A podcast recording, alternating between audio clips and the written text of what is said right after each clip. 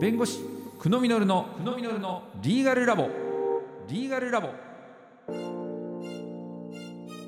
この番組は弁護士法人東海総合の提供でお送りします。それでは久野実先生です。よろしくお願いします。よろしくお願いします。さて今日は何でしょうか？はい。本日はガイドラインについてご説明しますはい。ガイドラインって何ですか？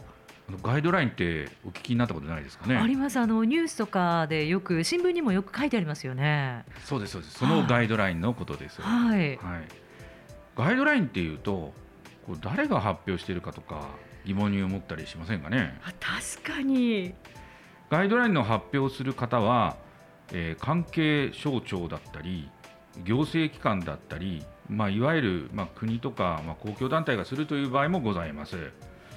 ただそれ以外に行政機関の指導に深い関与がある民間団体が出すガイドラインなんかもあるんですね、まあ、言葉上ガイドラインじゃなくて、まあ、指針とか考え方などの名称が付けられる場合もございます。えー平成27年の統計なんですけど、国が関与したガイドラインで、まあ、600は超えてるというようなことは言われております。まあ現在、もっと多くのガイドラインがあるんじゃないですかね。はい。このガイドラインなんですが、ええ。これ、法律と思いますか？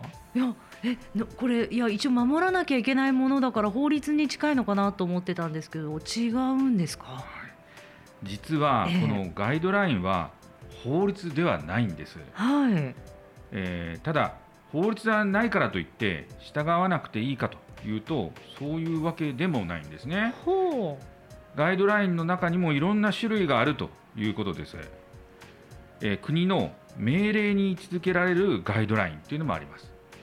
えー法律だけじゃなくて、法律から派生する命令というものがあるんですね。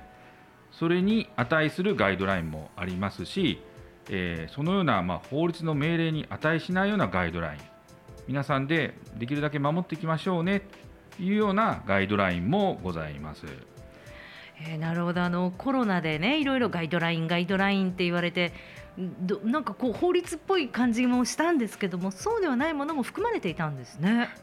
そうなんです。うん例えば、まあ、コロナウイルスの対策で、まあ、劇場の入場を半分の人数に制限するとかはい2メートルの間隔を空けるというようなものもございましたよね。はい。こういったルールも実はガイドラインとして発表されてるんですね。ほうということは？ということは法律ではないということなんです、はあ。えーこのガイドラインもあの文化庁とかがお願いして民間団体が作ったガイドラインということで公表されているものなんですね。えーこれからはですね今年の3月に、まあ、中小企業のための4つのガイドラインが発表されました。はい。はい、この4つのガイドラインはこの4月から施行をされております、えーこの4つのガイドラインですが中小企業を守るためのガイドラインではあるんですけどいろいろイノベーションにも役立つものだと思いますのでこれから皆様に、えーご説明していきたいと思いますはい、わかりました。ということはあのガイドラインを、まあ、法律のようで法律ではないものをこう出して国民が従順に守っている日本ってやっぱりすごい国だなと思いますね。